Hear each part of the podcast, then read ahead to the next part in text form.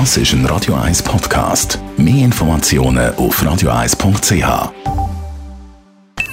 Die Morgenkolumne auf Radio 1 präsentiert vom Grand Casino Baden. Grand Casino Baden. Baden im Glück. Guten Morgen, Roger. Guten Morgen, ihr beiden. Die Ukraine-Krise be Krise beschäftigt wirklich alle. Wie geht es dir dabei? Du, ich habe mich immer als Mitglied von der glücklichsten Generation von der Menschheitsgeschichte gesehen. Ich bin ein Monat nach dem Ende vom Zweiten Weltkrieg geboren worden und das in der Schweiz. Also verschont worden von einem grossen Krieg in Europa und das seit 75 Jahren und mehr. Und das dank der Europäischen Union, der EU vor allem und weiteren weltpolitischen Entwicklungen wie im Fall von der Sowjetunion. Zwei besondere Ereignisse haben mich in jungen Jahren geprägt. Budapest 1956, da sind russische Panzer reingerollt, weil sich das Land ganz leicht aus der sowjetischen Umklammerung hat lösen Die Panzer sind bekämpft worden von jungen Leuten mit Molotow-Cocktails. Die haben natürlich keine Chance gehabt. Alles ist brutal brutal niedergeschlagen worden. Dann 1968 Prag, das Gleiche hat sich wiederholt zum ersten Mal. Äh, mit vielen anderen bin ich in Zürich auf die Straße gegangen, um zu protestieren. Dubček Svoboda haben wir gerufen, Namen von der Anführer vom Prager Frühling. Auch dort ist die zarte Pflanze Freiheit wieder abgewalzt worden von russischen Panzern.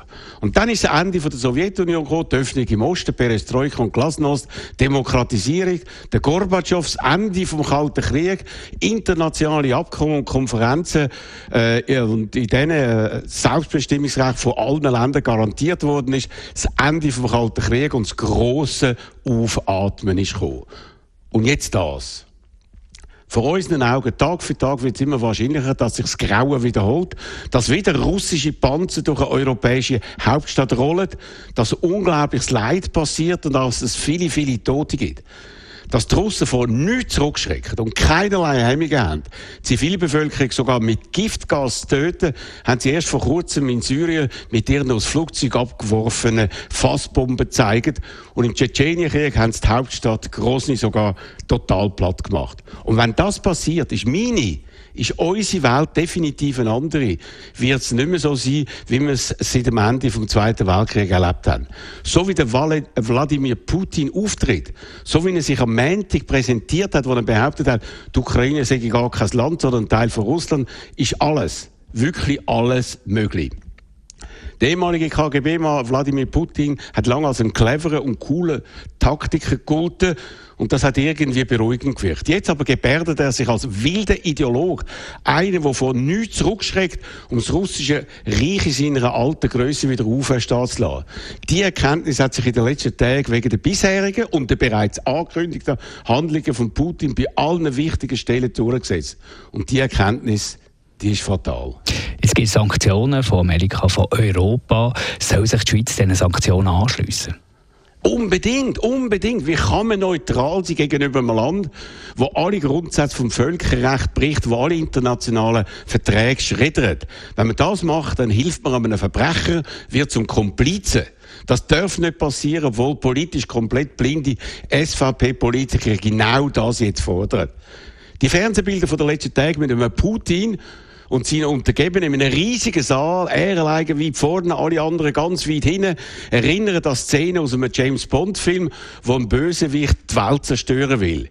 In früheren Jahren ist das ja in vielen Action- und Katastrophenfilmen meistens ein Russ gewesen. Der Wladimir Putin hat es geschafft, die alten, kruden Findbilder wieder lebendig zu machen. Und das sogar realer als früher. Wir können nur so hoffen, dass er irgendwie gestoppt wird. Mit guten Worten geht das nicht.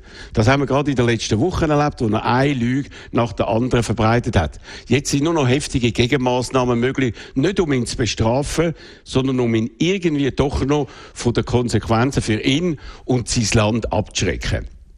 Die Schweiz darf sich nicht vorstellen, darf äh, darf nicht sagen, das geht uns nichts an, weil wir neutral sind, um sich so dann indirekt sogar noch zum Kriegsgewinner zu machen.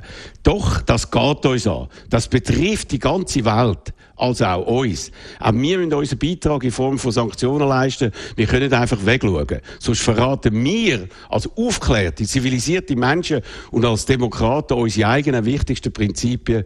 Und das darf einfach nicht passieren. Die Morgenkolumne von Roger Schawinski zum Nachlesen bei uns im Netz auf radio1.ch. Die Morgenkolumne auf Radio 1.